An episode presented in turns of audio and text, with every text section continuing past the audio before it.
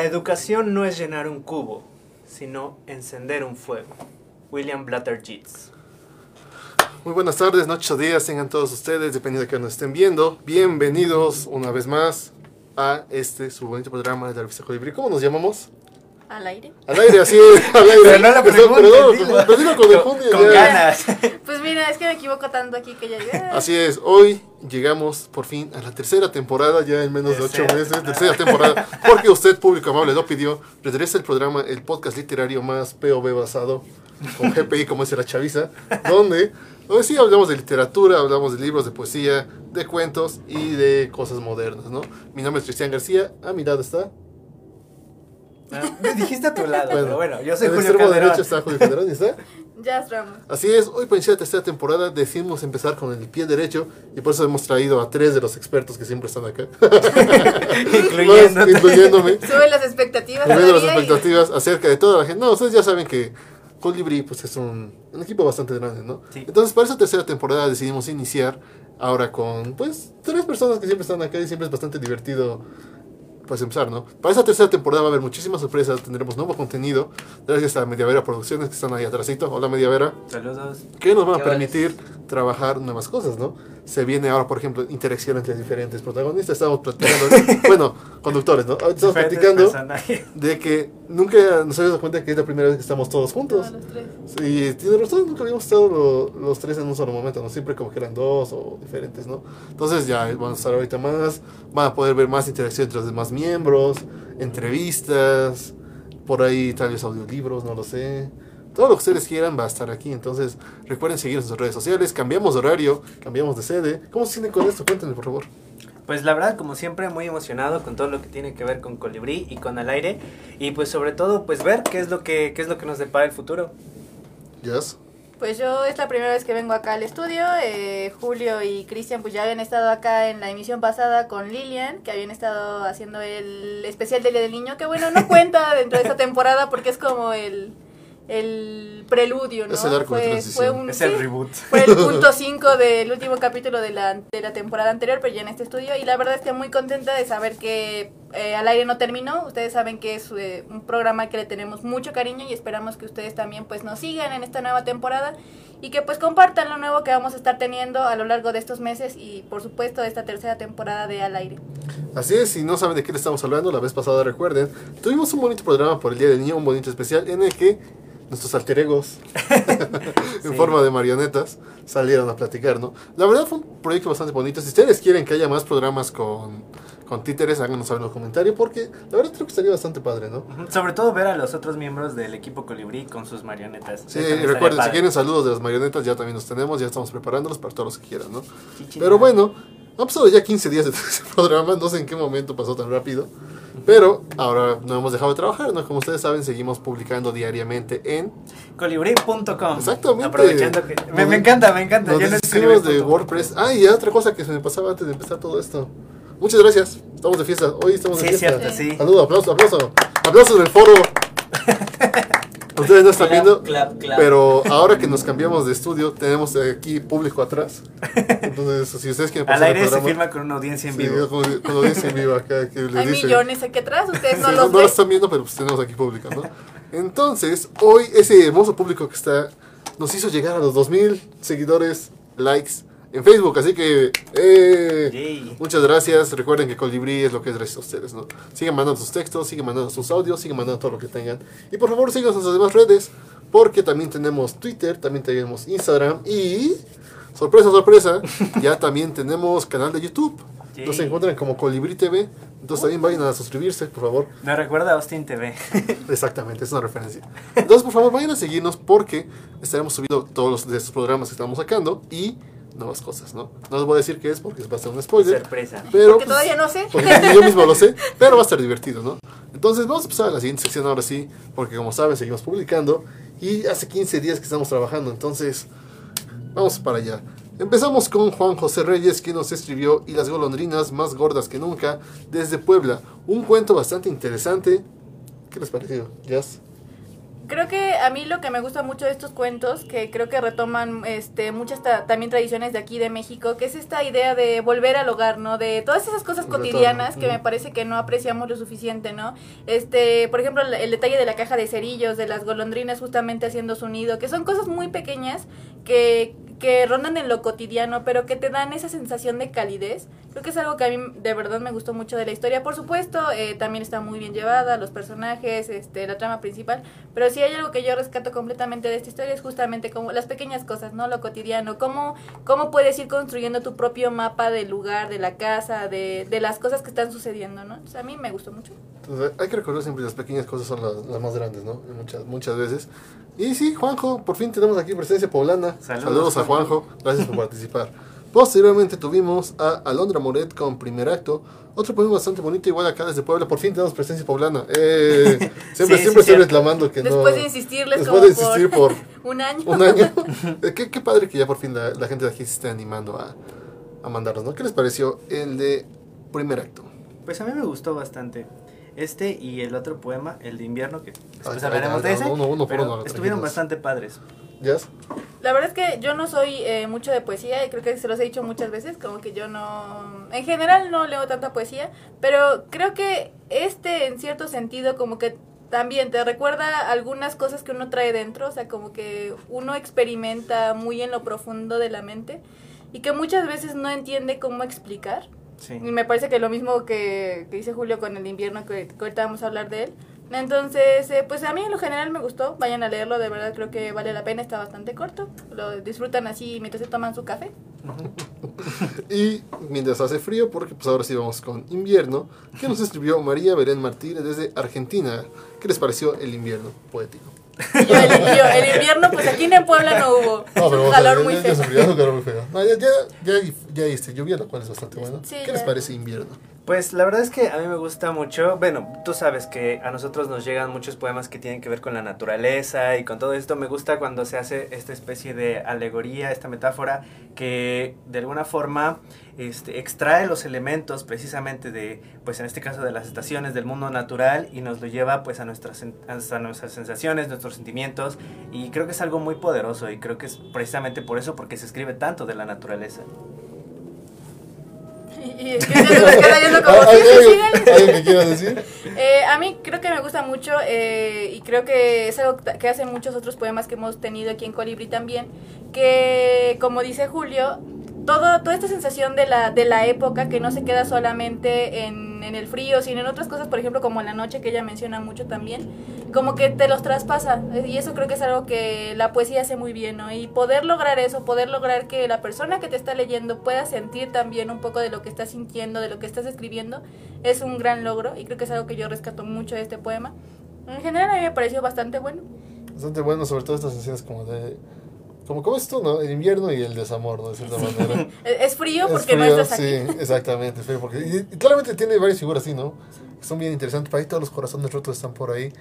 Si quieren darse un poquito de cortarse las venas, pues ahí, ahí está para, para sentir la gusto, ¿no? Para sentir el frío del desamor. Posteriormente tuvimos a Ángel Mauricio de la Guarda, de John Anderson Cerón, que nos llegó desde Colombia. Un texto bastante fuerte, bastante llegador. ¿Qué les pareció? A mí me sacó mucho de onda, la verdad. O sea, más que, más que decir que me llegó mucho, a mí me sacó un chingo de onda. Fue como de, como que lo tuve que releer un par de veces, como de qué está hablando. ¿Qué, qué está pasando? Está medio... Sí, o sea, al ¿qué es al lo que principio es está como de... Ah, ya, ya la tercera vez ya como que dices... Ah, Ah, oh. ah. Aquí, en el público, aquí le decimos al público, oh. Julis. Pues sí, la verdad es que estuvo bastante padre. Y pues bueno, creo que es de eso se trata la literatura, de descolocarnos. Ujú, descolocar, de, desarticularse. Des- desarticular- Desautomatización. Desautomatización. Ah. Desarticular, desautomatizar. Otro año sin titularme por eso. Claro, échale la culpa. Claro, es que no, no me acordé. Bueno, ya posteriormente ahí va mi retención para así titularme. El misterio de por quién doble las campanas, un número más de letras y sonidos. Esta vez platicando acerca de qué tienen en común Metallica, los Bees, Hemingway, Hemingway. y la poesía. Así, todos en un solo número, realmente, pues es una cosa que uno nunca piensa en esas relaciones, pero existen, ¿no? Y precisamente nace a partir de un poema que se llama Por quién doble las campanas, de las la meditación número 13. Y ya de ahí pues salen las inspiraciones para el resto de obras, ¿no? Entonces ahí hablamos de punk, hablamos de Metallica, hablamos de los Biggies. Entonces recuerden, ya está la playlist también en Spotify. Letras y sonidos, denle seguir porque ahí están todas las que ya hemos puesto y spoilers de varias canciones que vienen más adelante. ¿no? Entonces posteriormente tuvimos a J.R. Espinosa con El Cazador desde Tamaulipas. Un cuento de un ya clásico escritor de acá. Saludos J.R. Espinosa. Saludos. Siempre es un placer recibir tu trabajo. Donde esta vez me gustó bastante música. De nuevo, ahora estamos como musicales, ¿no? Esta vez estuve música y fantasía. ¿Qué les pareció? Pues de- yo es algo que le platicaba a, a Julio justo antes de entrar al aire, que pues te, sí, ya debería traer mi flauta de pan también. Sí. Este, pues que te recuerda mucho al flautista de Hamelin, ¿no? Sí. O sea, en realidad el es el flautista de Hamelin, pero también eh, la forma en que inicia la narración acerca, a- o sea, hablándote de la música y de cómo logra capturarte, creo que es algo que es válido para para cualquiera que le guste la música, que creo que te mueve muchas cosas, ¿no? O sea, uno puede llorar, no se puede reír de verdad, porque si ustedes no han escuchado, por ejemplo, como las cumbias de Dragon Ball o algo así, pues, vayan y se van a dar una risa, pero a mí bien me buena. encantan. También pueden bailar, claro. Eh, entonces la música hace cosas impresionantes y este cuento justamente nos habla acerca de cómo el flautista pues logra, por ejemplo, sacar a los ratones, pero también sacar a los niños, ¿no? Ese, ese poder que tiene la música, no nomás de sacarte a bailar, de- sino de sacar otras cosas que traes dentro, ¿no? De verdad, ese me, se me hizo muy interesante, también me gustó mucho. Ah, yo les queda mucho una, una frase que me gustó ¿no? desde el principio precisamente, que es que la música es la magia más antigua. Sí. Se me hizo como muy, muy cierta, ¿no? De, de alguna manera pues tiene razón, la música también está desde tiempos antiguos con nosotros. Ya hemos hablado de él en programas anteriores como música y literatura, como en el de... ¿Cómo, cómo se llama el de análisis? Este, poética, ¿no? Poéticas en la música, poética en la música, ¿no? Ujú. Que todo está relacionado desde la lírica, ¿no? Desde todo eso, entonces... Voy a revisar, la verdad, está de mis favoritos de esta semana. Y aparte, pues es de J.R. Espinosa, o sea, Sí, es, es te- favorito de la casa. Tenemos ya varios, incluso donde él mismo lee sus textos. No les voy a decir en qué programa para que vean todos. Entonces, ya tenemos ahí treinta y tantos programas. Entonces, por favor, vayan a checarlo, ¿no? Entonces, posteriormente tuvimos a Traidores del Patriarcado, Julis. Sí, ya las dos, los dos primeros capítulos. Pues la verdad yo no, no sé qué decir sobre mi propio texto, salvo que pues sí me ha hecho eh, revisitar bastante mi pasado, particularmente la época de la prepa, que pues es, es un periodo muy complicado para muchas personas y pues como que darte cuenta de cosas que no estuvieron tan bien por medio de la literatura tiene un efecto catártico muy fuerte. No sé qué opinan ustedes. Pues, léanlo. Léanlo, simplemente diríamos eso. Sí. Ah, bueno, de hecho, por Ajá. cierto, o sea, ya están los primeros dos capítulos Sí, y el día de hoy este sale el tercero. Va. Posteriormente tuvimos Divagaciones del Yo sobre fotografías anónimas y poetas silenciosos, otro de los favoritos de acá, de Colibrí. Un número más de 1855 letras. ¿Qué les pareció? Sí, bastante interesante. De hecho, yo recuerdo haber escuchado ya la historia que, que ¿Qué menciona mencionaba? este Micha en su columna de, de esta fotógrafa que pues pasa, pasa desapercibida durante casi toda su vida, bueno, toda su vida de hecho, y pues es un hecho casi fortuito lo que hace que su trabajo sea conocido. Y es, es muy interesante también esto, ¿no? Como a final de cuentas todo nos sirve para tratar de reflejarnos a nosotros mismos, pero nunca es suficiente. Y creo que es, es una reflexión muy interesante la que hace Micha. Yes. Ahí, a mí me recuerda mucho eh, justo cuando está, porque toda, toda la columna es una reflexión acerca de cómo nos vemos a nosotros mismos, de cómo nos describimos a nosotros mismos, y justo me recuerda mucho a un capítulo de, de una novela de Haruki Murakami que se llama Sputnik mi amor, donde él dice que nosotros no, o sea, que la razón por la que no somos buenos escribiéndonos a, a nosotros mismos es porque los demás describen mejor cómo somos, ¿no? O sea, siempre que quieres saber cómo eres es mejor que le preguntes a alguien cómo te ven y así a través de las otras personas tú te construyes a ti mismo. Pero a uno siempre le cuesta cuando te preguntan como, ¿y tú quién eres? ¿No? Es como, pues ¿Quién siempre soy? terminas diciendo como cosas como, ah, me dedico a esto, mi nombre es tal, pero es realmente eso lo que eres, es realmente lo que allá afuera, este, o, o es en lo que te conviertes automáticamente, es decir, tu nombre, lo que haces, o sea, eso te hace ser tú y eso es algo que de lo que platica Micha en la columna y que creo que eh, es, es realmente interesante porque lo aborda no solamente desde la fotografía, sino también desde la poesía, ¿no? No me acuerdo muy bien del, del nombre del poeta que, que aborda, ustedes saben que Micha también es eh, muy conocedora de la cultura japonesa, pero pues vayan a leerla, de verdad que les va a gustar mucho y también les va a hacer eh, cuestionarse un par de cuestioncitas por ahí que andan trayendo. Y por favor denle like aquí, comentario, si quieren que hagamos un especial de literatura, cultura japonesa con nuestras dos expertas. Uy, no. Ya sin hincha. Sí, ese estaría Estaría bueno, ¿no? Sí, este- Sí. ese estaría chido. Entonces, si quieren ese like acá me encorazona y se arma. Posteriormente tuvimos una semana un poquito triste, digamos así, con los textos. Está- Estaban como en la misma línea, no sé por qué. Ajá. Fue como coincidente, pero qué, qué chistoso. Pues, porque comenzamos con los últimos pasos que nos escribió Juan Ángel Espinosa desde Tamaulipas. Un cuento llegador y que cito una vez más a Juan Piz. Ah, sí. Cuando muere un hombre, ¿no? Cuando atraviesan su corazón, no, no. Cuando su cuerpo deja de funcionar, no. Una persona muere cuando es olvidada. Cuando es ¿no? olvidada. Y aquí creo que pues es lo más importante, ¿no? Es un eje central dentro de este texto. ¿Qué les pareció? Yo, yo justo me acordé de eso. O sea, lo primero que comencé, cuando lo comencé le dije, ah, esto es de One Piece. Entonces, yo sé, o sea, sé que, sé que no, pero eh, va por esa misma línea, ¿no? Acerca de, de la muerte de las personas, de lo que implica realmente también, ¿no? Eh, que de hecho fue por esa misma semana que se, se cumplieron dos años de que había muerto mi abuela y yo ese sí lo leí por esos días. Y como que hice acordar de eso, ¿no? Porque como que hay gente que tú nunca traes en tu mente porque de por sí no los ves. Entonces, eh, cuando se mueren, o sea, cuando te dicen que se mueren, como que te trae todo. O sea, lo poco o mucho que había, como que te lo trae así. Como que te lo escupen en la cara, ¿no? Entonces, como que ese cuento me hizo justamente acordarme de esas cosas. De realmente qué pasa cuando una persona deja de existir sin que esté muerta realmente. Y cómo dejan de existir también cuando ya están muertos, ¿no? Como esa, esa dualidad. esa Sí. ¿Yulis, algo más que agregar? Pues de hecho, o sea, este tema creo que ha sido también de los que más ha, este, ha interesado a artistas y escritores, pues a lo largo de toda la, la historia de la humanidad, ¿no? Digo, ahorita tenemos como versiones más modernas de, de este tópico, pero también se refleja, por ejemplo, José Emilio Pacheco me parece que también tiene un texto este, que toca este tema llamado Presencia, este, también donde habla de eso, ¿no? O sea, ¿qué, qué va a pasar cuando yo deje de existir, ¿no? O sea, en este plano terrenal y dice más, si alguien este, me recuerda, yo estaré presente, yo viviré, algo así, lo menciona y pues creo que es algo que pues vale la pena seguir revisitando. Lo tuvieron y continuando con esa temática tuvimos ahora cuando el diente de león vuele de Yesmila que nos escribió desde Perú igual con esa temática de la muerte de recordar ese, ese me dio mucha ternura no es, esa, onda como de precisamente no hace la alegoría de una vida con un diente de león ¿qué, qué les pareció por favor?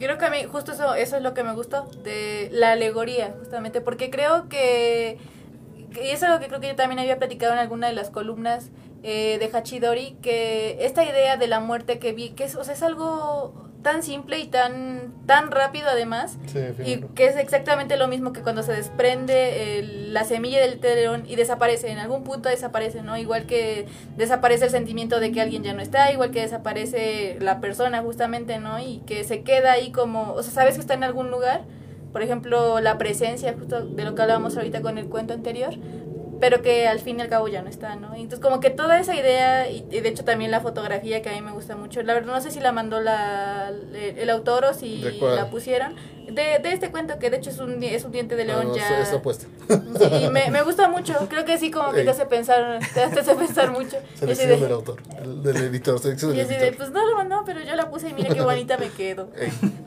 ¿Ven? Aquí sí, como les decimos varias veces, se trabaja bastante su texto, Sí. no, no se desesperen. Y por favor, lean las normas, eh, paréntesis acá, ya que las normas editoriales, léanlas si tienen dudas de todo lo que pasa. Están ancladas. Están a- ancladas ahí en la página, en Facebook, en todas las redes sociales están ancladas, ¿no? Y bueno, acuérdense de que eh, a pesar de que ya no está anclada la convocatoria, porque antes estaba Pero anclada, ajá, está o el link. link, pero o vayan a los álbumes y me parece, de hecho creo que hay un álbum eh, separado donde está la convocatoria y si no, pues de todos modos vayan y Y búsquenla. si no, pues ahí se puede, en la, en- cuando entran a la página, hay una lupita que dice buscar, ¿no? Ajá. Denle ahí convocatoria y ya les va a Convocatoria, aparecer. sí, para que no Sí. este, estén porque a veces no tenemos eh, como el personal necesario o a veces nos podemos tardar un rato en que nos en que nos pregunten oigan a qué correo mando esto todo está en la convocatoria todo lo que tiene que ver con, con el tipo de documento todo todo lo que necesiten está ahí y si hay algún si algún- hay algo que no aparezca ahí, pues ya pueden mandarnos ya pueden en mandarnos un sí un mensajito. un mensajito en sus redes sociales, ¿no? Ya posteriormente tuvimos a las falsas, las falsas piezas únicas parte 3, Belleza, otro número más de Miras en el caleidoscopio, esta bonita columna de George donde habla acerca de este controversias literarias. ¿Qué les pareció? Pues la verdad es que la columna de Jorge siempre es de mis favoritas. El hecho de que este, le demos un- una nueva perspectiva a la cuestión de la originalidad, a la cuestión, no sé, todo, todo lo que tenga que ver con este, lo que hace única una obra literaria lo hace muy interesante, sobre todo porque muchas veces nos quedamos pensando en que este, por ejemplo, lo, lo, de Bansky, ¿no? De la pintura que menciona este Jorge, que pues es, es tiene el valor porque es la, la pieza de, del autor y todo esto, y una vez que se autodestruye, este, uno podría pensar, pues ya la, la, la, obra está liberada, ¿no? Pero resulta que no, porque ahora vale más destruida porque el acto performativo también se capitaliza. Y entonces eso de, de ver este, esta dicotomía, ¿no? De, de, ver qué tan original, qué tan única puede ser tu obra en un sistema tan, tan automatizado, es muy interesante. Uh -huh. Y posteriormente tuvimos aquí Teatro Japonés Kabuki Parte 1 Jazz. Saludos al autor aquí, ¿no? Bueno, a mí me, me, parece que se los decía yo también en la descripción y también en la columna. A mí me gusta mucho, mucho el kabuki. Sí, les decía que si no fuera por el rakugo, que es algo de lo que también ya les hablé por ahí en alguna otra columna, pues el kabuki sería mi favorito, ¿no? Y me gusta mucho justamente porque no usan máscara, sino que usan maquillaje. Entonces el maquillaje del kabuki tiene no solamente una historia, sino un significado muy interesante y es más o menos de lo que hablamos en esta primera parte, va a ser una columna de dos partes, porque el kabuki es muy extenso, igual que el teatro no, que todavía no les hablo de eso, pero más adelante. Me parece que teatro no va a ser lo último de lo que les voy a hablar en teatro, nos faltan todavía dos. Pero comenzamos a hablar de estos tipos de personajes que hay en el kabuki, de por qué solamente hay actores masculinos en el kabuki, un poco de historia también, que me parece que todavía no es algo que haya abordado en la columna de, de algunos cambios históricos que le hicieron, eh, que hicieron cambiar al arte de forma realmente significativa, especialmente al teatro. Entonces, de verdad vayan a leer eh, Hachidori esta semana, recuerden que ya es quincenal. Entonces, eh, pues si les interesa el teatro, si les interesa también el maquillaje, que este todo este tema de, de las drag queens, que viene de hecho de, bueno, viene mucho del kabuki, pues vayan a leer este Hachidori, acuérdense, cada 15 días, los jueves. Recuerden, y, todas las columnas son semana, quincenales. Uh -huh. ¿Nos la va cada cuánto? Cada día, cada de, día. De momento, ahorita ya es cada semana, los sábados. Hachidori. Eh, Hachidori sí es quincenal. Idealmente búsquenla el viernes, porque yo siempre subo mi columna el jueves, así como 11.59, porque siempre es lo último este que, que, hago en el día, ¿no? Como que termino de hacer las cosas y la publico. Entonces, si, si les interesa pues todo esto que tiene que ver con cultura japonesa, especialmente literatura, pues vayan a leer Hachidori. A ver, para todos los nuevos que están aquí, no, tal vez no conozcan de qué estamos hablando, tenemos distintas columnas que salen cada 15 días, pero tenemos los domingos, comenzamos con 18.55 letras, una columna dedicada a la fotografía y la literatura. Los días lunes comenzamos con Nola Singa, una columna dedicada a la literatura africana. Los días miércoles tenemos Miras en el Calidoscopio, una columna dedicada a las controversias literarias. Los días jueves tenemos Hachidori, con una columna dedicada a la cultura japonesa y todo este tipo de cuestiones. Los días viernes, letras y sonidos, una columna dedicada a la música y literatura. Y los días sábados tenemos Lullaby, que es un compilado de distintos textos. Bueno, sí, textos. Sí, pues sí, de relatos. De relatos. Entonces, ahí hay pues variedad para que tengan cada 15 días están sacando por lo menos tres textos y diariamente estamos publicando todos sus textos, ¿no? Y ya por último, el día de ayer publicamos Bella Mujer que nos escribió Alondra Jiménez desde el Estado de México. Un juego muy bonito, ¿qué les pareció? Ese sí yo no leí. ¿No leyeron? Debo admitir que ese yo no lo leí. no me dio tiempo. No, me no, dio no es mi tiempo. tarea, profe. Estaba lavando la ropa. Ustedes discúlpenme. Uno que es este godín de oficina y que tiene que aprovechar el fin de semana para lavar la ropa. Uh, Julie, ¿qué te pareció? Idem. Idem. Se perdieron de algo. No, bien, Se perdieron de algo bueno, este, sí, en yo- el corte cuando escuche el audio nos va a estar sí. sapeando, pero Porque bueno, fuerte, ah, fuerte. Sí. Ya, no, no los voy a regañar en vivo, pero bueno. Entonces, ya recuerden que no solamente recibimos sus textos, también al aire surge como una alternativa para que ustedes puedan mandar sus audios, ¿no? Y pues el día de hoy vamos a comenzar con unos que tenemos pendientes por ahí. Y el primero de ellos es Poeta Mentiroso Victoria Morrison. Ya platicamos Ese. de él hace unos de un mes, me parece, en el de Música y Literatura, parte 1, vayan a revisarlo. Y precisamente vamos a leer un poquito de su semblanza. Victoria Morrison, 1977, escritora de poesía, San Martín de los Andes, Patagonia, Argentina, actualmente residente en Chile. Trabajadora social del área de comportamiento humano, es integrante activa de la Organización Mundial de Escritores PEN de Chile, poetas, ensayistas y novelistas. Entonces, este texto ya lo habíamos publicado en Colibrí, lo pueden buscar ahí por si quieren, Poeta Mentiroso, y vamos a escuchar, pero ahora en voz de Victoria Morrison. Así que va para allá, por favor.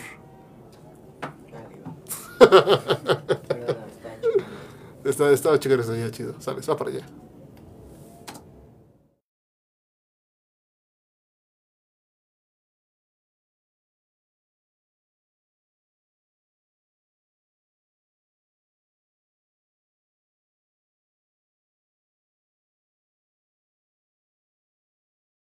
Venturosamente soy la incorrecta, yo árbol negro, raíz torcida, semilla rota.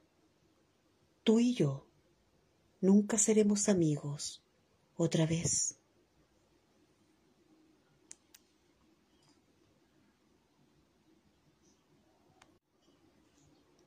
Poeta mentiroso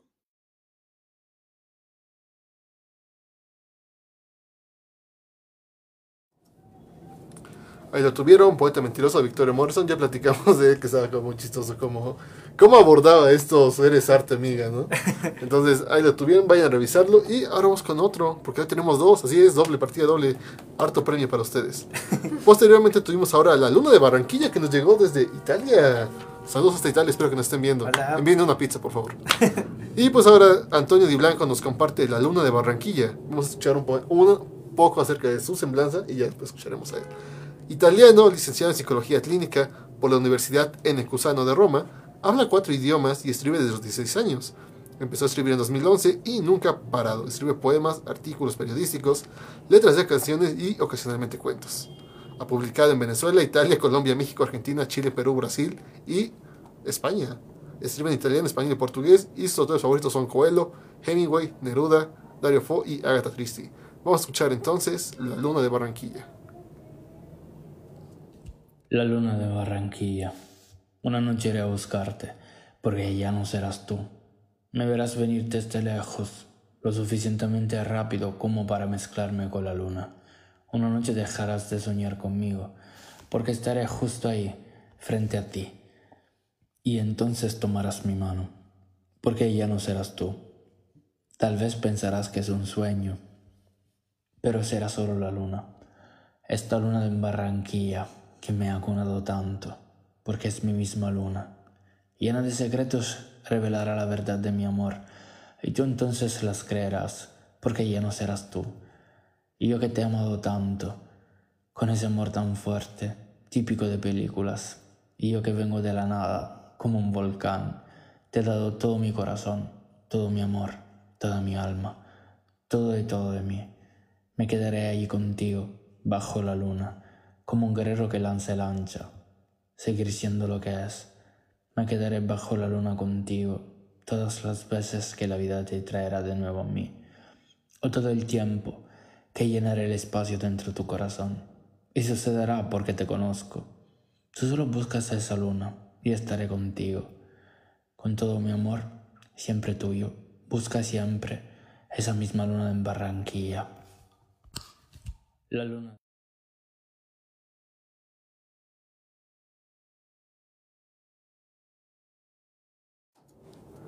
Pues ahí lo tuvieron, eh, la luna de Barranquilla. Ya Antonio Di Blanco había compartido con nosotros anteriormente, me parece que hace como dos semanas, una, algo así.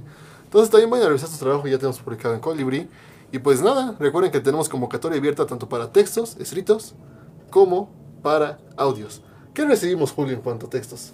En cuanto a textos, nosotros recibimos prácticamente todo lo que quepa en creación literaria, ya sea cuento, poesía, eh, minificción, teatro o microteatro. Bueno, generalmente teatro es un fragmento nada más. Este, novela también fragmento o puede ser la obra completa en Biblioteca Colibrí. Este, ensayos, mm, ¿qué más, Cristian? Creo que nada. más. Poemarios. Ajá, y, Bueno, ajá, poemarios. Pues en el área de audiovisuales recibimos lo que son fotografía, este, ilustración, Video. video, cortometrajes. Entonces, pero links, no vayan a mandar todo el archivo completo porque pues, no cabe. Entonces, Sí. pues todo eso recibimos y pues también ahora tenemos convocatoria abierta para escuchar sus poemas o incluso dramatizaciones de sus propios textos, ¿no? Incluso si ustedes lo permiten, en algún punto podríamos dramatizarlo nosotros mismos, como ya hemos hecho en programas anteriores. Ah, sí. Entonces, por favor, vayan a divertirse, esperemos que participen porque recuerden, tanto Colibrí como al aire es de ustedes. ¿Algo más quieren agregar?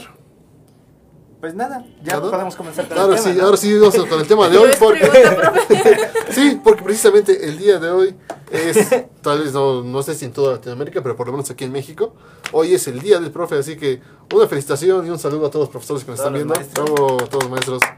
Este maestro que supo enseñar que yo era el primero, ¿no? pero bueno, dato curioso, todo el equipo colibrí en un punto ha sido profesor, ¿no? Sí. Entonces sabemos lo que es estar ahí. Entonces, ¿qué cuéntenme ustedes? Yo les pregunto antes de comenzar. El día de hoy vamos a hablar de dos temas bastante divertidos que ya hace rato nos dijo cómo se va a subir, cómo se resume el programa de hoy. En la vez en que ustedes le dijeron mamá a su maestra. Exactamente. ¿Les ha pasado? Yo sé que sí. Entonces, antes de que comencemos, ¿hay un comentario por ahí, Julis? Sí, hay uno, dice Roger Clara, saludos amigos, un abrazo. Saludos, Roger, te abrazo. extrañamos. Saludos, Roger. Te amamos. Aquí, Ojalá pronto puedas aquí venir. los tres te extrañamos bastante. Ojalá pronto. A ver, corazoncito para Roger. Una, dos, tres. Bien. Hay sincronía. Pero así, como dice, ya el programa de hoy se resume básicamente cuando dijiste mamá tu maestra o papá a tu profe, ¿no? Porque así es. Ahí, ya, ya me estoy ventilando, ¿verdad? Porque precisamente el programa de hoy vamos a platicar acerca de maestros y mamás, tomando en cuenta que el 10 de mayo fue el Día de la Madre. También saludo a todas las mamás que nos están viendo, que sí, sorprendentemente nos ven Hola, bastante. Hola, ma, también. Entonces, Mi mamá no nos ve, pero Ah, deberías enseñar el programa. Saludo, ma. Saludos. Entonces, de- enseña para que pongas que le saludaste, ¿no? Entonces, el programa íbamos a platicar de eso. Yo les pregunto, ¿qué les pareció ser profesores? Pues la verdad es que es una experiencia bastante completa, tiene tanto cosas muy buenas como cosas muy malas, pero pues a final de cuentas te quedas con esa sensación, ¿no? Es como, como en ese episodio de Los Simpson cuando Homero se vuelve este payaso, pues el mismo diálogo pero con profesor, ¿no? Dice, al principio pensaba que todo era gloria, la gloria de ser maestro, pero luego uno no, no aguanta y, y lo único que cambia es este cuando ves sus caritas, tú piensas, estos desgraciados me van a hacer memes. y pues Yes. sí, Híjole, pues que yo he sido profesora ya tiene tiempo, o sea, he sido profesora de grupos así de 50 alumnos cuando me tocaba dar este regularizaciones o cursos para entrar a la universidad o a la preparatoria y era realmente infernal. Preparar material, Sí. este, calificar, resolver dudas, que no te contestaran, que se quedaran callados cuando tú haces preguntas. Típico que te dicen que entendieron todo y en el examen todos reprueban, este es un trabajo impresionante. Ahora mismo pues ya nada más soy profesora de, de japonés básico, entonces pues la verdad es que tengo tres, dos alumnos. Bueno, ahorita dos, pero generalmente deberían ser tres. Entonces, está, como, si quieren, acá Sí, hay, por hay si que se conecte. si quieren clases de japonés. Entonces, como es algo que a mí me gusta mucho, como que no lo siento pesado, ¿no? Creo que también es algo que uno tiene que tener en cuenta, ¿no? Esos profesores que se supernota que les da hueva ir a dar clases y que Sí. dice, neta, ya váyase a su casa, profe, ni yo quiero estar aquí. y otros que, fuertes. sí, y otros que de verdad se ve que tienen todo el ánimo y todas las ganas de enseñarte algo que adoran hacer y que creo que también te contagian esas ganas. Yo la verdad es que sí, que a veces sí me da un poco de flojera. Lo admito completamente. Es, es que hay materias que o material que a veces te obligan a dar que tú dices, híjole, pues es que yo no me siento conforme con esto, no, no sé cómo enseñarlo. Entonces, pues para todos los que de verdad este, tienen una vocación por ser profesores, pues qué, qué bueno, de verdad, porque esos profesores son los que te ayudan a crecer también como persona. Sí. Bueno, yo lo único que iba a agregar es que yo creo que todos nosotros tenemos este el estamos en el camino en el que estamos precisamente porque en algún momento algún profesor llegó a inspirarnos o, o llegamos a sentir como esa pasión que transmitía al dar sus clases. Yo me acuerdo muchísimo, o sea, creo que para mí las clases de historia han sido eh, muy ambivalentes, ¿no? Por, por un lado pueden ser sumamente aburridas, este, con los profes que es como que se quedan mucho con la parte de las fechas y de los datos históricos, o puede ser muy interesante. Todo depende también de, de pues, de la vocación de- del maestro, ¿no? De sus recursos y pues también, también hay parte de los alumnos, ¿no? No se hagan, ustedes también tienen parte de la responsabilidad, pero pues sí, este, es parte de, de ser maestro, es parte de ese, de ese entramado tan complejo que es la escuela. Hay una parte muy divertida precisamente que es la de...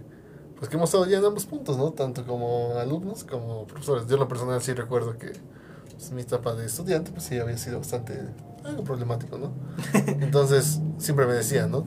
En algún punto tú la vas para ahí y decían, ah, tú vas ser profesor, no, y mira, te dicen profe de literatura. Pero es bastante divertido, ¿no? Me gusta mucho, por ejemplo, trabajar con niños, me gusta bastante.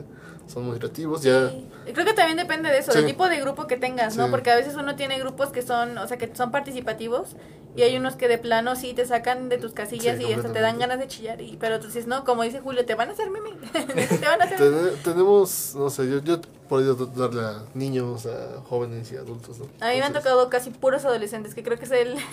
Darle clase a adolescentes Sí, es realmente es- una, es una cosa muy complicada, ¿no? Yo, o sea, también le he dado clases a personas un poco más grandes, casi de mi edad, entonces como que ya tienen un compromiso mayor con la enseñanza, ¿no? Como que ya sabes que de verdad van a aprender eso y no están ahí como porque los obligaron a ir, ¿no? Y eso también es algo importante, ¿no? El tipo de alumno que tienes y, o sea, independientemente de de tus ganas y de lo que sabes y de cómo enseñas, también que el alumno ponga de su parte, ¿no? Y luego es bastante complicado, en verdad. Y eso sí, que creo que como somos profesores jóvenes, conocemos, conocemos lo, las mañas que tienen los Sí. alumnos y luego creen que nos pueden ver la cara de estúpidos. O sea, la cara de. Pero ¿sabes qué es lo que más me pero- molesta? Sí, porque te dicen así como de, ay no, profe, es que no hice la tarea por esto. Y yo así de, compa, yo hace todavía un año ponía esas excusas. Lo que yo lo puse hace rato. Sí, es que es muy chistoso eso, ¿no? O sea, como que en las mañanas estás dando clase y en la tarde las estás Las recibiendo. estoy recibiendo, sí. Ajá. Y pues sí, te, te sabes todos sus, sus trucos y sus mañas. A veces te haces de la vista gorda cuando no Sí. es tan grave, pero pues a veces sí, sí es necesario.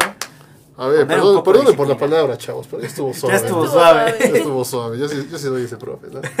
Entonces, así es, igual, ahorita, bueno, en la parte anterior Julio mencionaba algo importante, ¿no? O ya no recuerdo. Era esta parte... Alguno de estos. Alguno- alguno de. Pero era precisamente que es un profesor o es tu mamá la que te introduce a la literatura, ¿no? Entonces, también es algo muy importante que es lo que quiero destacar, ¿no? ¿Ustedes se acuerdan así de personas, por ejemplo, profesores, o fue su mamá la que los introdució a la literatura? Pues yo lo mencionaba, creo que fue el programa pasado, el de los niños, que pues principalmente fue mi mamá, o sea, en, en la etapa de, de la niñez, cuando pues apenas estaba comenzando pues con esto de la primaria y todas estas cosas, pues fue mi mamá la que se encargó de que tuviera siempre materiales para leer, materiales que a mí me gustaran, ¿no? Por eso pues de ahí mi, mi amor por los dinosaurios y este y otro tipo de, de cosas, no sé, de ciencias naturales, algunas historias de, de literatura, como este, les decía, de estos libros que se abren y sacan este, figuras. Eh, pero sí, yo creo que ella es como la, la figura que inició todo, ¿no? Ya después tal vez algún profe en la secundaria, nada más, y este, y, y ya pues tú solito, ¿no? Pero sí, sin esa ayudadita principal de, de, de mamá, pues es muy diferente. ¿Yes? Yo sí, yo creo que mi profesora de, mm, de literatura de la prepa, de- de- todavía en la actualidad es una de mis mejores amigas, todavía vamos de vez en cuando a tomar café cuando viene acá de visita, porque se viene a quedar todavía en mi casa. Somos muy buenas amigas y creo que esa relación que formamos en la preparatoria, en la que este, ella me hablaba de los libros y no solamente en clase, ¿no? sino fuera de clase, y me prestaba libros y me regalaba libros, porque tengo libros que ella me regaló sí formó también en mí este un carácter que se que de verdad quería dedicarse a leer no solamente porque porque fuera obligatorio en clase sino que te daban ganas de verdad de agarrar un libro cuando ella te platicaba de esos libros y creo que esa es una de las cosas que más le agradezco a ella porque creo que si ella no me hubiese platicado sus tiempos en la facultad de cómo eran la biblioteca por ejemplo de acá que ya después me tocó a mí utilizar porque fuimos a la misma facultad creo que yo no me hubiera animado, porque por supuesto tenemos más caminos que seguir, ¿no? Yo era súper fan de las clases de matemáticas de la secundaria, por ejemplo, pero pues al final estudié letras y creo que definitivamente fue por ella. Así es. Eh, tocas un punto interesante y creo que es eso, ¿no? Siempre un profesor que realmente ama lo que hace, ama la enseñanza que tiene, pues te lo transmite, ¿no? Sí. O sea, yo te lo, estoy tratando de recordar muchas cosas, ¿no? Me estoy poniendo nostálgico, perdón. Pero, por ejemplo, me acuerdo mucho de lo que dices tú, ¿no? Por ejemplo, historia. Quieren o no, materias de sociales siempre han sido complicadas, ¿no? En el punto de que los profesores generalmente que te tocan son como muy, como decías, ¿no? Pues lo hago porque lo tengo que hacer. Ah, sí. Entonces muchas veces, por ejemplo, yo recuerdo mucho que materias como por ejemplo historia, español, ¿no? Eh, son como materias pesadas por el hecho de que como que las complican. Hay ¿no? mucha información también, ¿no? Sí, Yo me acuerdo esos libros de info. historia gordísimos de la secundaria que nunca terminamos de leer. Porque... Yo recuerdo mucho a un profesor que se llamaba Juan Manuel en la secundaria. Todo el mundo lo amaba. Porque él enseñaba historia de una manera que realmente te... O sea, él le apasionaba. Y lo hacía de una manera divertida, graciosa. La que realmente todos esperábamos clase de historia por él, ¿no? Incluso muchos alumnos, muchos compañeros, muchos amigos terminaron dedicándose a historia por él. Porque decían, no, es que sí está chido, ¿no? Y decían, Sí. y muchas veces platicamos, ¿no? ¿Por qué no hay profesores así, no? Porque hacen este tipo de cosas. Y creo que ya cuando vas creciendo, lo vas, ya por ejemplo, entras a la carrera, pues te das cuenta, ¿no? Igual profesores en carrera, ¿no? Que pues, te das cuenta que, pues no, o sea, ya nomás lo hacen por hacerlo, ¿no? Entonces, pero cuando encuentras a uno que realmente Creo que lo platicaste alguna vez, ¿no? Que había un profe que te salvó de dejar la carrera. Ah, claro. Entonces, De hecho, nunca, la verdad es que no, no recuerdo eh, cómo llegamos a ese tema, pero yo sí me acuerdo mucho que en primer año, aquí en nuestra universidad, todavía cuando nosotros entramos, que fue la última generación que duraba cinco años la carrera, o sea, nuestra carrera todavía duró cinco años. ¿qué? ¿No duró ocho? No duraba, no duraba diez, porque No. yo ya voy por el octavo Sí, y nomás no que eran 10. Este, y me acuerdo mucho porque yo estaba muy desanimada, ¿no? Ya saben que esas primeras materias de relleno que te dan en la carrera que dices, ay, o sea, te da flojera, luego son este bien largas. Eh. Este, pero sí me acuerdo mucho que ese profesor me dio una de las únicas clases que me gustaron en primer año, o en, en el primer cuatrimestre. Y sí me acuerdo que me dijo un día que estábamos afuera de clase como de, no te cambies de carrera, todavía se va a poner chido. Y me dijo, yo todavía te voy a dar muchas clases y alguna te va a gustar de verdad. Y sí, la verdad es que tuvo un chingo de razón. Y yo saludos, profe de Renato, gracias por dejarme aquí, por ahora ser mi director de tesis, porque... ¿Qué onda, profe? pues, sí, profe. ¿Se acuerda de ya nosotros? y él así como de no sé de qué estás hablando, eras mi tesista, perdón. Solamente, solamente ubica ya. Solamente me callé. O sea, sí, o sea, como dice. Siempre es interesante, por ejemplo, ya incluso en carrera, ¿no? Cuando realmente se apasionan por los temas que platican. Sí. Sí, como que dices, ay, sí, está- sí quiero llegar a ese punto, ¿no? De hecho es muy interesante porque antes de entrar a la carrera a mí me daba muchísima flojera la literatura que pues era un poquito más antigua, ¿no? Como la literatura medieval. de estos, Julio me va a dar un... este, no, tranquila, tengo, tengo espacio para moverme. Medidos. Este, pero, este sí, o sea, cuando, cuando entré a, a la, a la materia de textos medievales, sí fue un cambio tremendo, porque pues, la verdad, mis respetos, doctor Palma, usted sí sabe dar su clase, y este, me, me, me gustó Aquí una lista de los que era, no. era, era, era muy padre, porque me acuerdo que una vez, este, eh, yo tenía que salir, tenía que ir al baño en lo que estaba la clase, y regreso, y este, y cuando pregunta algo, yo sabía la respuesta, o sea, ya la tenía desde, desde antes, no necesitaba estar pegado ahí porque con que lo explicara una vez se quedaba. Y eso es algo que pues yo aprecié bastante. Este, me enseñó como a disfrutar esta literatura que de otra manera yo no me hubiera acercado. Y son esos profes que te dan clase así como nomás chismeándote, ¿no? A mí esos, esas clases me gustan mucho. Ahorita que Chris hablaba de su profesor de historia, una de mis profesoras de historia que creo que fue suplente, creo que mi profesora de historia estaba embarazada en la secundaria y fue a tener a su bebé. Fue, fue un lapso de dos meses en que otra profesora eh, nos fue a dar clases. Pero ella nos enseñaba así como como que nos contaba chismes de la historia de México, así como de no, y tal personaje había hecho esto y yo así de no manches. Literatura. Sí, y esas clases a mí me encantaban. Esos dos meses fueron los mejores, o sea, fueron las, los únicos dos meses en toda mi vida eh, leyendo sobre historia en que de verdad disfruté la historia. Porque de verdad te- me la hizo muy amena. O sea, no sentí el peso de, ah, de lean 20 páginas más en un resumen y me las entregan. fechas. Sí, de no tiene que ser una fecha exacta y de que si quieres este también ponle la hora de la que inició, por favor. O sea, eso me fastidiaba, siempre me fastidió mucho, ¿no? Como que hacían todo muy rígido y terminaban haciendo que lo dieras, la verdad. O sea, no funciona, profes, no funciona que te obliguen a aprenderte todo así. Es aburrido. Sí, es bastante aburrido. Y como mencionaba ya, ¿no? Eh, Ya lo hemos mencionado en varios programas, y, pero siempre hago hincapié, ¿no? Por favor, todos son profesores de literatura o se dedican a eso. No vacunen a los chavos desde Sí, prepa, no o sea, hagan. no les pongan el Quijote. No le de pongan el mío sí, la vida es sí. sueño. O por si lo van a poner por ajá. obligación, pero pues denles contexto, pónganlos de una forma más amena, ¿no? Segismundo es una historia bastante. A mí me gusta mucho el- la vida es sueño, porque Sí. la vida es sueño y los sueños sueños son, ¿no? A, Entonces, a mí me gustó ya en la ya en carrera. la carrera, exactamente. Pero el- cuando me lo hicieron leer, en el, y de hecho fue el primer libro que leí en preparatoria, creo. No, no creo que fue el segundo, porque creo que el primero fue El sombrero de, de tres picos, creo. Y. Pero que te hagan leer La vida de sueño, cuando no has leído nada más. Te O sea, porque muchos llegan ahí. Sí, Sí, te la da verdad, sueño, tu vida. Pero te no es vida. Te da sueño, pero no Te es da vida. sueño, pero no Y vida. repruebas, que es lo peor. Sí, yo de verdad cuando llegué a la carrera y llegué a Siglos de Oro y leí La vida de sueño, dije, yo ya había leído este libro, pero ni siquiera me acordaba de nada, o sea, así de... Y yo tengo buena memoria, les juro que de verdad tengo buena memoria para, el- para los mangas, Para lo por ejemplo, para los animes, para lo importante, sí. Para lo que de verdad, Borre la vida, sueño y déjale los manos. sí, déjale los tantos años de One Piece.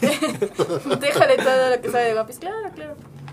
Pero sí, como mencionamos, entonces, por favor, hay que encontrar la manera, ¿no? Creo que es muy importante la didáctica para la enseñanza. Si ustedes realmente no sienten que sea lo suyo, eh, pues no, no, no es mala onda, pero sí, como piénsenlo realmente porque se, se refleja mucho y pues pueden llegar a arruinar ciertas cosas. Entonces, igual antes de que me, extenga, me extienda más en veneno. este, Porque todavía me porque acuerdo todavía me acuerdo que tú sabes quién eres. La que Porque aquí traigo mis traumas Sí, aquí causados hoy, por hoy profesores. les voy a hablar de los profesores que me traumaron. No, cierto. no o sea, sí hay varios, pero no. No, este, pónganos aquí abajito en los comentarios si ustedes tuvieron algún profesor favorito o recuerdan alguno que les haya hecho cambiar, por ejemplo, literariamente, que les haya dado un libro, que haya hecho tal vez. Porque también algo muy importante es cuando dejan ese rol de ser superior acá y que empatizan con los alumnos, ¿no? Y son compas, Y muchas veces cuando llegan a ser compas o incluso te llegan a ayudar en algún problema que llegues a tener, eso también puede llegar a cambiar la vida de un chavo o viceversa. Sí. Puedes hacer alguna acción severa tal vez en castigo que puede llegar a traumar severamente a algún alumno. ¿no? Sí. Antes de que sigamos, ¿hay un comentario por ahí, Julis? Sí, de hecho sí, este Ay, Miriam del Socorro, Soco, nos dice Olis. Hola, Soco. Oli, Soco. Eh, Cristina Montiel Ramírez dice saludos, mucho éxito en tu programa, saludos, éxitos, Saludos. saludos. Y Mariol Olivos dice saludos, profesor Julio. Al- Ay, mira que siempre le hemos dicho Julis es la cara del programa. Sí. Entonces, sí, qué divertido. Ajá, decías Dios. Ya ni me acuerdo qué les estaba diciendo, lo siento mucho. No, yo no. Muy bueno. No, sí, platicamos. No, sí estamos hablando de este, de que no. De que tengan, de que también tienes que ser empático con los Eh, pero también, eh, justo ahorita que decía Cris acerca de si no les gusta, es que hay muchos profesores que están obligados a dar clases por otras cosas, ¿no? Sí. Y me, bueno, no sé si ahorita cuando lleguemos a ese tema, pero de justo de, de uno de los autores que yo les voy a hablar hoy, que es este Natsume Soseki, él hubo, hubo años en los que estuvo becado y lo mandan a Inglaterra a estudiar eh, literatura inglesa, porque a eso se dedicaba él. Pero a cambio lo obligan a que dé clases, ¿no? O sea, de sí te voy a pagar un año este, en Inglaterra, pero a cambio tú tienes que regresar y dar tantos años de clases, ¿no? Y, sus alumnos, o sea, las personas que fueron sus alumnos en sus años, en los que ya era un autor reconocido, dicen, la verdad es que sus clases mm, no tienen nada de especial. Y tú dices, pues claro, porque él no quería dar clases, o sea, él siempre tuvo mucha hazaña contra los profesores desde entonces porque no le gustaba dar Ah, clases. Es que ahorita que dices, me, me acuerdo de algo, les quiero preguntar. ¿Ustedes qué materias o sea, son profesores? Y les deberían dar materia. ¿Cuál de dirían él? No, no, no quiero dar materia. Porque pasa mucho también en las currículas, que no tienen gente y... Bueno, yo me acuerdo que así era mi prepa, ¿no? Que, ah, pues, no importa que no seas profe, ¿no? Tú vas a dar física, tú vas a dar química y pues, tú mecánica, ¿no? Si quieres las horas, ahí está, ¿no? Pero frífate. Entonces había muchos profes que tal vez no sabían, entonces como que... Me acuerdo que había un caso muy particular de un profe que había empezado en la ¿qué? en la cafetería, de ahí subió a intendencia, de ahí subió a costura, de ahí subió creo que a matemáticas, no, a cocina, pues, taller de cocina, ya luego ya era matemáticas y ya ahorita ya estaba en la planta docente, ¿no? Entonces, bueno, lo mismo, ¿qué- ¿ustedes qué materias dirían de él? Pues cálculo, definitivamente. Ay, o sea, no solo mucho. no me gustaría, no podría, de plano. Yo sé menos que los alumnos en ese tema, la verdad. Ay, no sé, fíjate que yo, en cambio, a mí me gustan mucho las ciencias exactas. Yo soy, yo soy buena dando matemáticas. Todavía sé derivar, integrar, o sea, pues ya años desde eso, ¿no? Eh, pero a mí yo creo que me gustan menos las materias de sociales, economía, este, formación cívica y ética en la secundaria, que a mí era una materia que me dormía. Siempre te hacían hacer tus postercitos así de educación sexual y cosas así. Lo odiaba, odiaba esas Y por eso los compañeros de ella se abrazaron. sí, sí, de... Uy. Pero a mí sí me gustaría dar ciencias exactas, por ejemplo, y también lenguas. Me gusta mucho enseñar sobre lengua Bueno, extranjera. aquí banda, por favor, comenten en los comentarios si ustedes fueran profesores, qué materia les gustaría dar, o por el contrario, qué materias odiarían dar. Entonces, ¿algo más que agregar al tema de profesores? Eh, ¿Vamos a hablar de autores que fueron profesores o de profesores en la literatura? Claro que sí, por favor. Yes. Pues es que justo estábamos hablando eh, con Julio hace rato acerca de que en general en la literatura como que no hay tanto la, la figura del profesor eh, como buen tipo, ¿no? Como Sí. que es- es- hay más bien profesores no recordados, ¿no? Yo les hablaba justo de Natsume Soseki porque él tiene especialmente tres libros donde la figura del profesor es muy importante. El que yo les traje aquí, eh, está aquí, Ahí está. es este mi novela favorita de hecho que es Kokoro. O sea, Y- Julio. con su carita bonita, ¿no? Este. Y ya es, es una obra posterior justo a que regresa de Inglaterra y que él se da cuenta definitivamente que la literatura este, de Occidente no es lo suyo y que ya comienza a dedicarse como tal a desarrollar una literatura japonesa.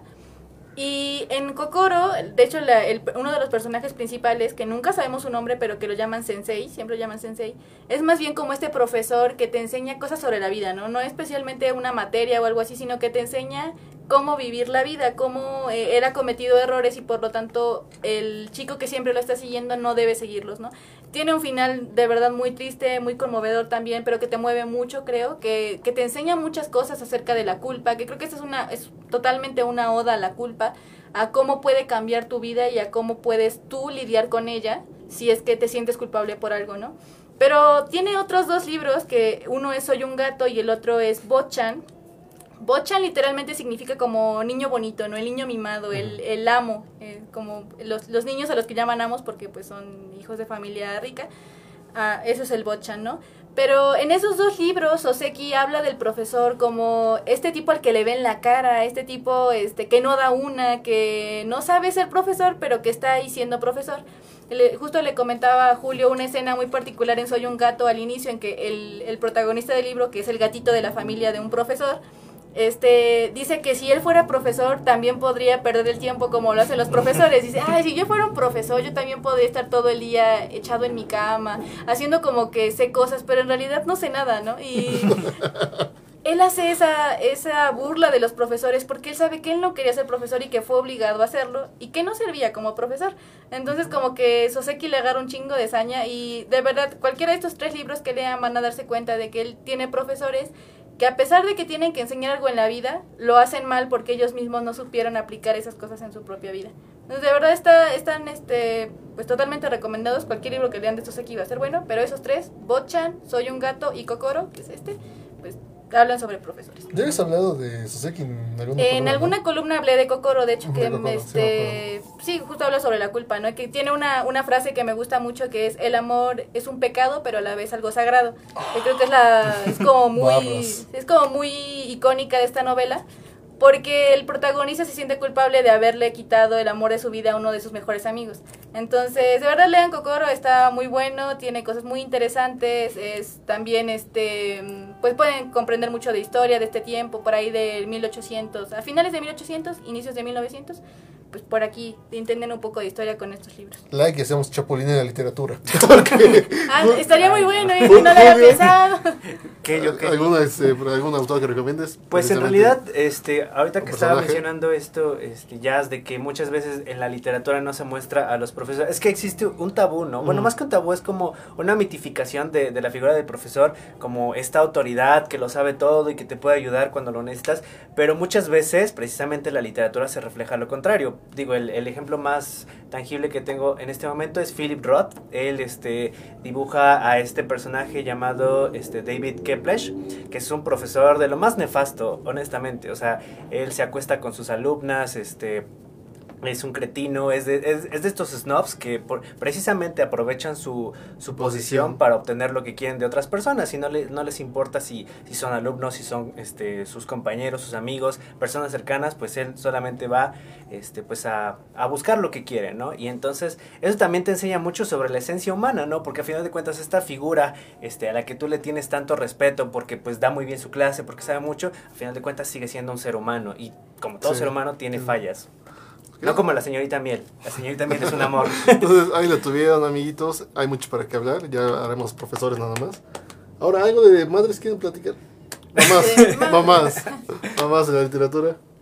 Sí, ¿Algún personaje sí. que quieran? De hecho, es que es muy curioso, ¿no? O sea, creo que eh, a- por el contrario, ¿no? A diferencia de, de los profes que pues aquí están pintados de una manera terrible, nosotros tenemos esta ambivalencia. O tenemos a la madre perfecta, inmaculada, que se desvive por sus hijos, o tenemos a la mala madre que, este, que pues, mala madre entre comillas, ¿no? Porque que no sabe este, qué hacer con su vida, no sabe qué hacer con sus hijos, este, porque precisamente se pone en duda este papel de la maternidad, ¿no? Digo, por ejemplo, este, esta película, ¿cómo se llama? Babadook, este, que nos muestra una, una relación entre madre e hijo bastante abusiva, porque precisamente, o sea, esta figura, muchos teorizan que en realidad es una forma de representar el, el alcoholismo de la madre, este por porque no puede aceptar la pérdida de su esposo no y esto también termina afectando este la relación con su hijo este y pues es, es, es increíble no porque también lo mismo pasa con, con las madres no o sea como que tenemos esta idea de que no pueden fallar en ningún momento porque precisamente son son las mujeres incansables las mujeres que, que están ahí este las dadoras de vida y no sé qué tanta cosa más se inventan pero sí Precisamente hace rato platicaba con Julio antes de entrar al aire, diría. Eh, que estaba leyendo un poquito algunos artículos precisamente sobre la madre en la literatura. Y menciona algo muy interesante, varios autores y autoras. Que la madre siempre está escrita desde el punto de vista del hombre, ¿no? Sí. O sea, como dice Julio, es a huevo, a huevo, esta parte de buena madre, madre aquí que se da todo por sus hijos, o la mala madre, ¿no? O sea, no hay como puntos medios, siempre es como esta, esta visión, un poquito de lo Freud, ¿no? Que dice, ¿por qué esa obsesión con las mamás? Eh, Yo me estaba Ajá. acordando, por ejemplo, de la mamá de Tita en ¿Cómo va para chocolate? Mm. Justo esta mamá que, que dice, pues tú eres la última, tú me vas a cuidar, estás encadenada a mí por el resto de tu vida. Y pues es una mala madre, ¿no? Y me parece que el hecho de que venga de la, de la visión de una mujer, y además que en Como va para chocolate hay diferentes figuras maternas, ¿no? También está, es que ya no me acuerdo el nombre, pero es la nana de Tita, ¿no? Que le enseña a cocinar, que le enseña de verdad qué es el calor de una familia, y también la hermana de Tita, ¿no? Que, y Tita propiamente que es quien amamanta a su sobrino, ¿no? ¿O la sobrina? Es que miren, hace, hace tantos años que leí Ujú. cómo va para chocolate, pero como que ahí, ¿no? Son diferentes, diferentes formas de ser madre, de, diferentes Sí. formas de vivir la maternidad también, ¿no?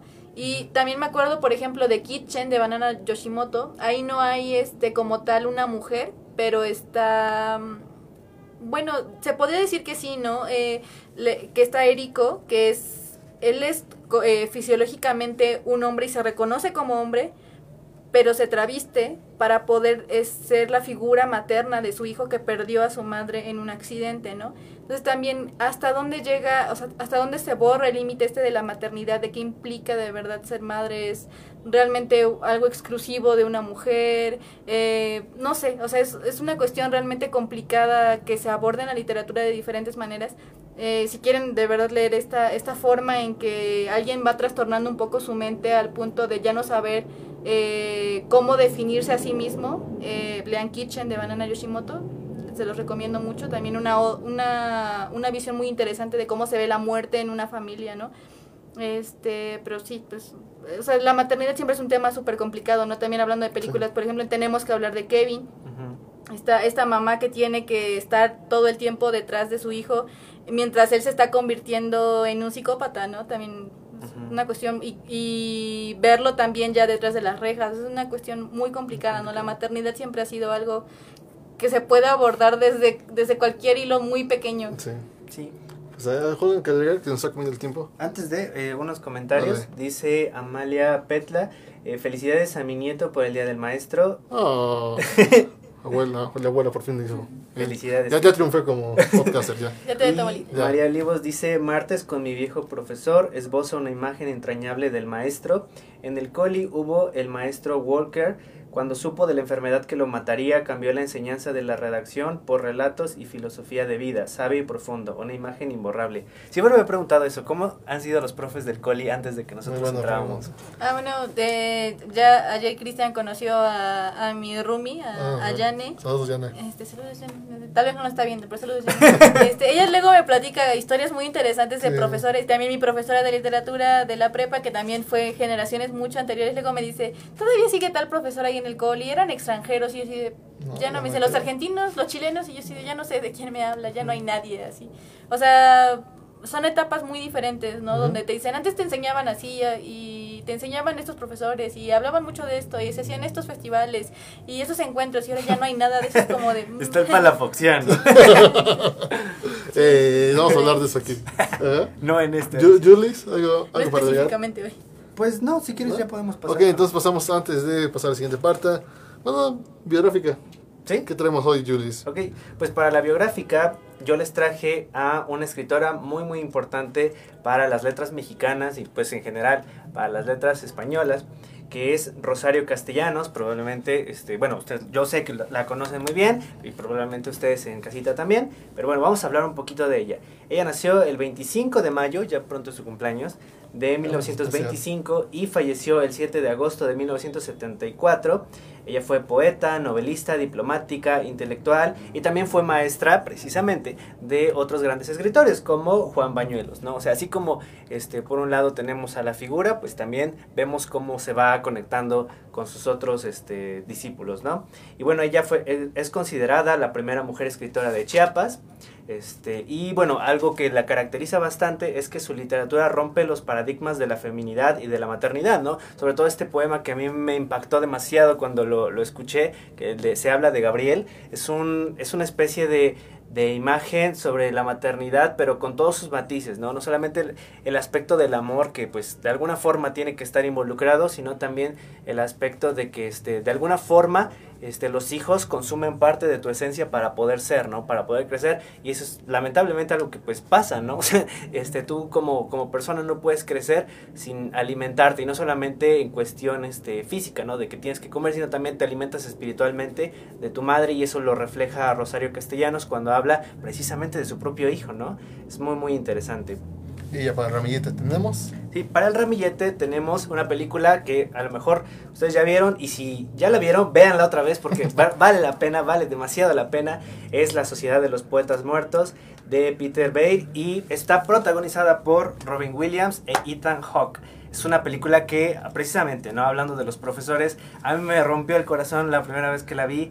Fue, este, no sé, primero fue como de, ah, pues mira, es una película de cómo los alumnos se superan y, y este, y logran sus objetivos y, y, después, no, ya no puedes, ya no puedes con tanta lágrima. Pero sí, es, es muy, muy buena. Este, Robin Williams es un actor increíble, bueno, fue un actor increíble. Ethan Hawke sigue siendo un actor increíble. Véanla, no, no se van a arrepentir. Es una gran película. Ahorita que dices eso, me acordé al lado contrario de malos profesores.